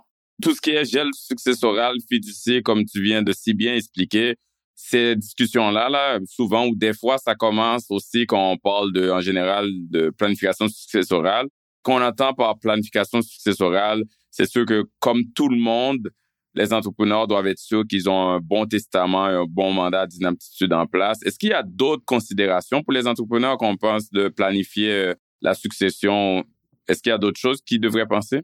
C'est sûr, avec un bon travail en amont, qu'on dresse un bilan personnel de ce qu'on détient personnellement. On va détenir des actions de société, on va détenir des, derrière une maison, un chalet, d'autres immobiliers. De regarder c'est quoi la volonté pour la prochaine génération, pour la philanthropie, de creuser le côté plus les réelles intentions, désirs, d'impact pour vraiment s'assurer qu'on soit capable de savoir vers où on s'en va. Après ça, c'est sûr que c'est un aspect technique, mais de projeter la croissance dans le futur avec les impôts payants, ça aide d'avoir une bonne idée d'où est-ce que les choses vont aller dans le futur. Ça va amener davantage de clarification, parce que des fois, quand on va s'asseoir avec un notaire, il y en a des excellents qui vont en profondeur, puis il y en a d'autres qui sont plus en mode transactionnel parce que les notaires sont tellement occupés. Donc, dans plusieurs cas, on va voir des, entrepreneurs qui ont un testament fait par leur notaire qui a fait la vente de leur maison, puis eux, ils font 15 euh, transactions immobilières par semaine. Il a probablement pas pris tout le temps nécessaire de vraiment aller en profondeur sur qui a réellement la capacité de reprendre les activités de l'opération, est-ce que c'est quelqu'un à l'interne? Donc, ça va stimuler des conversations. Je l'ai pas plus tard que la semaine passée qu'un entrepreneur qui pensait, mais je l'ai challengé, puis il a eu la conversation avec une de ses employés qui ça fait partie maintenant de son plan. Donc, ça, là, de s'assurer, puis des fois, de l'immobilier, il y en a qui veulent rien savoir. Donc, de vraiment s'assurer qu'au niveau personnel, le testament soit en lien avec une vraie projection de ce qu'il y a actuellement, qui s'assure que c'est égal, équitable, dépendant c'est quoi le désir. Une famille veut vraiment tout couper la toile en deux. Idéalement, moi, je vais essayer de faire attendre plus sur le côté équitable et de s'assurer que tous les autres documents légaux qui ont un lien direct, comme une convention d'actionnaire, un acte de fiducie, soient liés. Régulièrement, c'est trois professionnels différents qui ont rédigé les documents, puis que dans certains cas, ils n'ont même pas lu les autres. Donc, souvent, ça ne se parle pas. Il y a des contradictions, ça peut créer des litiges au décès. Puis après ça, bien évidemment, c'est de communiquer les intentions avec la prochaine génération. D'être transparent. Être transparent, soit avec sa relève à l'interne, de dire, euh, regarde, moi, je t'ai nommé, j'ai même mis quelque chose en place, une assurance, que tu puisses racheter ma succession puis avoir l'entreprise ou tel tel enfant va avoir une part plus importante. Évidemment, comme moi, de mon côté, ce ne pas mes deux frères qui viendraient dans la compagnie. Donc, moi, c'est sûr, il faudrait que je reprenne l'entreprise. J'en devrais à mes frères. ça fait partie des réalités familiales quand on a différents types d'actifs aussi, de comment être plus équitable dans ce contexte-là. Puis après ça, là vient tout l'aspect optimisation. Et là, on va parler de pipeline, on va parler d'assurance vie. C'est important de commencer à aller en profondeur et de montrer la réalité, comment ça va évoluer dans le temps, non seulement Justement, en termes d'optimisation, euh, tu viens de faire référence à Pipeline. En tant que Canadien, en tant que payeur d'impôts, quand on décède, il y a une loi fiscale qui dit qu'il y a une disposition présumée de nos actifs. Donc, tous nos actifs, si on a des biens immobiliers, nos comptes de placement, euh, même le compte de placement non enregistré, sont assumés d'être vendus au décès, là, même s'ils sont pas vendus pour qu'on ait un gain en capital ou des revenus à mettre sur notre déclaration d'impôt et payer de l'impôt dessus. Donc, si on est actionnaire d'une entreprise, les actions de cette entreprise-là sont présumées être vendues. Donc, il y a un impôt à payer dans la déclaration d'impôt. Puis, en plus de ça, même s'ils sont pas vendus, les actions, la prochaine génération reçoit ces actions-là. Si eux, après, ils veulent prendre l'argent qui est dans la compagnie, ben, ils doivent payer un dividende, par exemple. Donc, un autre impôt. Et s'ils ont dû vendre des placements dans la compagnie pour se payer ce dividende-là, il y a un troisième impôt. Donc, on peut être dans une situation qu'un dessin cause soit une double ou une triple imposition sur les mêmes actifs. Je sais que tu as dit pipeline, puis euh, on parle pas de pipeline euh, de pétrole, là. C'est quoi ça? Je sais que c'est une stratégie qui aide à mitiger cette double ou triple imposition-là. Puis il y en a d'autres, mais peux-tu nous donner un peu de détails là-dessus? Ben oui, essentiellement, c'est... Juste euh, en surface, là, je sais que c'est très complexe. C'est exactement. Je pense des fois, la stratégie pour faire bouger un entrepreneur, c'est le lien de confiance d'un professionnel, puis d'autres, c'est de leur faire peur. de leur faire peur de dire que ta succession pourrait payer jusqu'à 92 d'impôts. S'il y a une triple imposition, ah, là, on a l'attention. Parfait, on a l'attention, là, on va partir du début de l'important. Mais ça, c'est une stratégie tout simplement pour plutôt que d'avoir cette triple imposition-là, ben, il pourrait peut-être quand même en avoir deux, mais que ça soit plus du gain en capital au lieu du dividende. Et ça, c'est quelque chose qui doit se prévoir. Mais comme je mentionnais, c'est important. Trop souvent, les planifications successorales commencent par une stratégie d'optimisation fiscale et dans des planifications successorales d'entrepreneurs, je vous le dis, l'argent est cinq fois plus préparé que la relève à la recevoir, ça risque de plus faire de chicanes et de l'argent peut être un cadeau extrêmement empoisonné pour une famille. Nous, notre motto, c'est de protéger les parties de Noël. Avant, pendant et après une transition d'entreprise, après un décès, s'assurer que les gens sont encore capables de se parler dans le blanc des yeux après. Bon, il y a du monde qui sont déjà en chicane, là, eux autres, on peut pas les aider, là, on n'est pas psychologue, mais on, si c'est sain, là, faisons que c'est pas une conversation d'argent mal adressée, mal préparée, basée sur un aspect technique, mais pas considérant ce que les gens veulent réellement. Si on fait bien ça, on va le minimiser. C'est sûr, le pipeline peut être super intéressant quand on considère qu'on veut sortir de l'argent et donner plus d'argent dans les mains. Des fois, c'est la meilleure des choses à faire. C'est pas évident d'être égal, surtout comme l'agricole, c'est des valeurs là, dans les 10, 15, 20, 50 millions puis il y a un membre de la famille qui est pas dans l'entreprise, l'autre est dedans, on peut pas être égal, sinon il faut tout vendre. C'est pas ça l'intérêt, le désir. Il faut avoir des vraies conversations, puis de montrer un effort raisonnable pour être équitable dans la réflexion, puis comment on fait tout en place pour qu'on paye le moins d'impôts, puis que le testament et la structure peut permettre des choses comme le pipeline, baisser beaucoup l'impôt, ben, ça devient un effort raisonnable pour que le party de Noël qui se passait hier, ben, l'année passée, puis qui va en avoir cette année, il va en avoir encore pendant cinq ans. Ça, c'est l'objectif là-dedans, qu'on se dise des vraies choses, qu'on mette en place. C'est sûr qu'un testament, normalement, on va vouloir le réviser en plus grande profondeur, au minimum aux cinq ans, dépendant des changements, l'intégration des actionnariats, que la relève aussi démontre un intérêt plus important qu'avant. Ben là, ça va être des moments pour certaines personnes, on peut réviser le testament aux années et demie quand il y a des changements dans le positionnement de la relève, des, changements de conjoint-conjoint. Ça, c'est important d'avoir quelqu'un qui garde ça en tête, et pas juste qui se fait appeler quand euh, soit il est rendu trop tard ou euh, le chicane est pogné. Là. Euh, donc, dans ce contexte-là, c'est important de, de se faire bien accompagner de quelqu'un qui va toujours garder ça en tête en étant au fait de tous les changements qui se passent. C'est ça qu'un planificateur fait bien pour coordonner après ça avec les autres professionnels. Justement là-dessus, puis très bon point, là, se faire accompagner, c'est la clé. Marc-Alexandre, écoute, on a touché à planification financière, successorale, placement, retraite, fiscalité, assurance et j'en passe. Je pense que tu as bien montré, illustré comment la situation financière fiscale d'un entrepreneur peut être complexe et doit être bien accompagnée, comme tu as dit. Donc, avec tous ces différents domaines-là, souvent, l'entrepreneur est amené à travailler avec différents professionnels, différents experts là, de chaque domaine. Mais c'est très important qu'ils ne travaillent pas en silo. C'est très important qu'il y ait une collaboration, une intégration des différents conseillers professionnels du client. Donc, toi, qui es là-dedans, là, quelle suggestion que tu as pour le propriétaire d'entreprise dans la gestion justement de la relation et de la communication avec tous ces professionnels de confiance?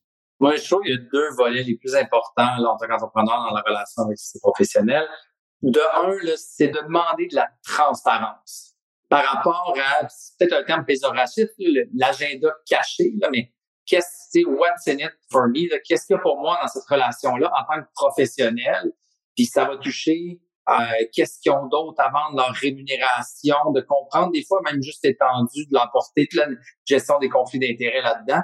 Et ça se demande. Ça, je pense qu'en 2022, on est vraiment beaucoup plus ouvert à cet aspect-là de transparence. Ça devient plus sur tous les lèvres. Le domaine financier est en pleine réforme justement à cet aspect-là. Nous, de notre côté, on fait autant des services d'honoraires de planification financière où le client paye directement pour nos services professionnels. Il y a le volet des assurances. Il y a une portion également placement. Et c'est important d'être transparent là-dedans, que les gens comprennent. Et c'est sûr, en tant qu'entrepreneur, si on a de la misère à aller la chercher, ben, sachez qu'elle existe. il faut être capable, où est-ce qu'on est rendu, de pouvoir avoir une pleine collaboration des professionnels envers l'entrepreneur. L'autre point, c'est juste d'expliquer la nuance entre collaboration et intégration. La plupart des relations entre professionnels. Donc, on peut parler de justement bon, gestionnaire de portefeuille, comptable, avocat, fiscaliste, notaire, banquier, planificateur financier, spécialiste en transfert d'entreprise. Et j'en passe, il y en a beaucoup, beaucoup alentours qui peuvent s'ajouter en termes de coach, CFO.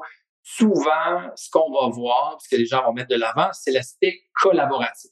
Je sais, c'est même une de nos valeurs de l'entreprise, de collaborer ensemble. Collaborer, c'est souvent un partage d'informations. On va voir des professionnels qui s'envoient un courriel à l'autre. Ben, voici les informations, voici mon travail, voici les prochaines étapes. Et on passe la POC comme dans un contexte de transactions immobilières. Ben, il y a différents professionnels à différentes étapes qui se passent un petit peu toute la POC. C'est parfait, c'est correct comme ça, c'est ça qui est nécessaire.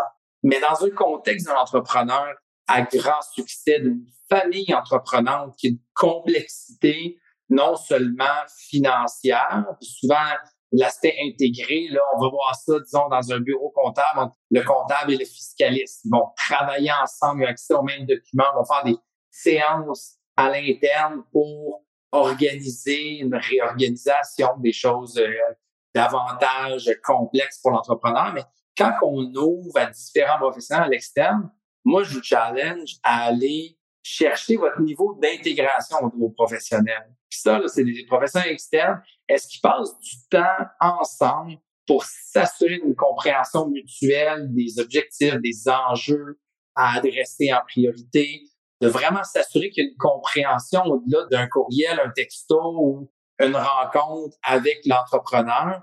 Et pour être franc, c'est sûr que c'est des fois un peu contre-intuitif. On est des professionnels, on a tout notre billet propre à nous, puis de passer du temps avec les autres professionnels, si on les connaît pas bien, ça peut être un peu malaisant, mais moi, je considère que c'est principalement aussi à cause qu'un professionnel va se sentir peut-être plus mal à l'aise de biler des heures pour du temps passé avec un autre professionnel. Et c'est là que, en tant qu'entrepreneur, là, je vous disais, c'est dans les plus grandes valeurs ajoutées que vous allez avoir. Et moi, je vous recommande de l'exiger, de le demander de vos professionnels. Je veux vraiment que vous intégrez votre collaboration, que vous travaillez main dans la main.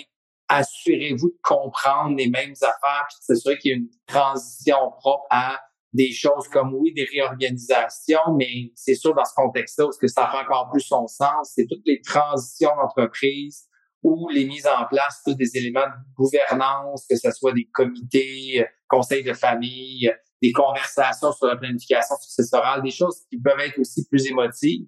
Mais il y a de l'aspect technique en arrière de ça, de s'assurer que les gens travaillent de façon intégrée moi, c'est quelque chose que je m'en fais un devoir d'en amener davantage dans le marché. Puis pour le bénéfice des entrepreneurs, puis ceux qui l'ont vécu en témoignent aussi là, de la valeur que ça leur apporte, ou autant ceux qui l'ont pas eu, puis des problèmes qu'ils ont eu par après à gérer euh, eux-mêmes cet aspect-là. Nous, on doit faire des fois des transactions dans des stratégies de placement qui vont avoir un impact fiscal, là, comme la fameuse stratégie là qu'on fait cette année qui est la récupération de pertes où on doit faire des ventes pour aller chercher des pertes qu'on va utiliser contre des gains. Mais justement on le fait pas à l'aveuglette. On veut être mis en contact avec le comptable. On en discute. Et on a déjà eu des comptables qui nous ont dit non je veux pas que vous le fassiez par exemple si on le fait dans une compagnie s'il y a un CDC ben ça ça va venir euh, à l'encontre du compte dividende en capital mais cette discussion là fait que oh on le fait pas pour cette personne là parce qu'on a pu euh, en parler eux, ils connaissent très bien la situation fiscale. Cette discussion-là va faire que genre tout va être optimisé. Il y en a pas un qui agit en silo et qui se met à faire des stratégies qui pensent être la bonne stratégie, mais en en parlant avec l'autre conseiller, on verrait que c'est peut-être pas bénéfique pour ce client-là. Donc, moi, je donne un exemple. Je sais que toi, tu dois en avoir une multitude dans tout ce qui est dans les transitions. Mais ce qui est important euh, que les entrepreneurs doivent retenir, c'est justement mettez-les en contact et encouragez vos conseillers à pas seulement faire des petits échanges de courriel, mais de se rencontrer, surtout quand il y a un projet ou une transaction qui va demander justement des discussions pertinentes. Oui, absolument. C'est important de le communiquer. Donc, on s'est parlé, voici la décision qui a été prise et c'est là que l'entrepreneur va voir la valeur importante de cette intégration-là. Exact. Marc-Alexandre, tu as été très généreux pour faire euh, le tour, euh, si je peux dire. Euh, il y a plusieurs aspects qu'on a touchés qui pourraient être des épisodes en soi, mais je pense qu'on a fait un bon résumé. On a touché à plusieurs points et je suis sûr que les propriétaires d'entreprises, les entrepreneurs qui vont écouter ce podcast-là vont trouver que c'était très informatif. Donc, on va s'arrêter ici parce qu'on pourrait en parler pendant des jours et des jours. Mais je te demanderais en résumé ou du moins pour finir, ça serait quoi selon toi, euh, quelques leçons finales ou points à retenir de notre discussion que tu aimerais partager avec nos auditeurs et auditrices pour qu'on se laisse là-dessus? Absolument. Ben, le premier, je l'en ai mentionné tantôt, euh, vous n'êtes pas invincible. Au pire, ça mijottera le temps qu'il faut, mais euh, rappelez-vous-le parce qu'un jour ou tard, la vie nous rattrape. Donc, ça, faites les choses en considération de ça. Déterminez déjà votre stratégie de sortie, votre désir de transition d'entreprise et communiquer avec votre relève, avec votre entourage un peu vers où vous allez. On s'entend dans un contexte où on, garde la confidentialité. Là, souvent, on veut faire attention, pas faire peur aux gens, mais le plus qu'on est transparent avec soi-même en premier et avec certains professionnels de confiance ou une relève potentielle, le plus vrai on va avancer. Communiquer votre désir de transparence et d'intégration entre vos professionnels. Donc, c'est eux qui en ont vu des dizaines, des vingtaines, des centaines de dossiers similaires qui vont pouvoir bien vous guider, vous poser les bonnes questions qui sont importantes à réfléchir ou à adresser à un moment clé où ce que vous êtes. Donc, assurez-vous là, que ça devienne vraiment une demande express. Peut-être qu'ils n'osent même pas vous le demander. Est-ce que vous voulez que je parle avec XX professionnel? Ça revient à votre essor. Et puis finalement, ben oui, prenez du temps. C'est souvent beaucoup plus simple que vous pouvez le penser. Là d'avoir une conversation initiale avec un professionnel qui va vous aider à mettre votre max chaîne en premier.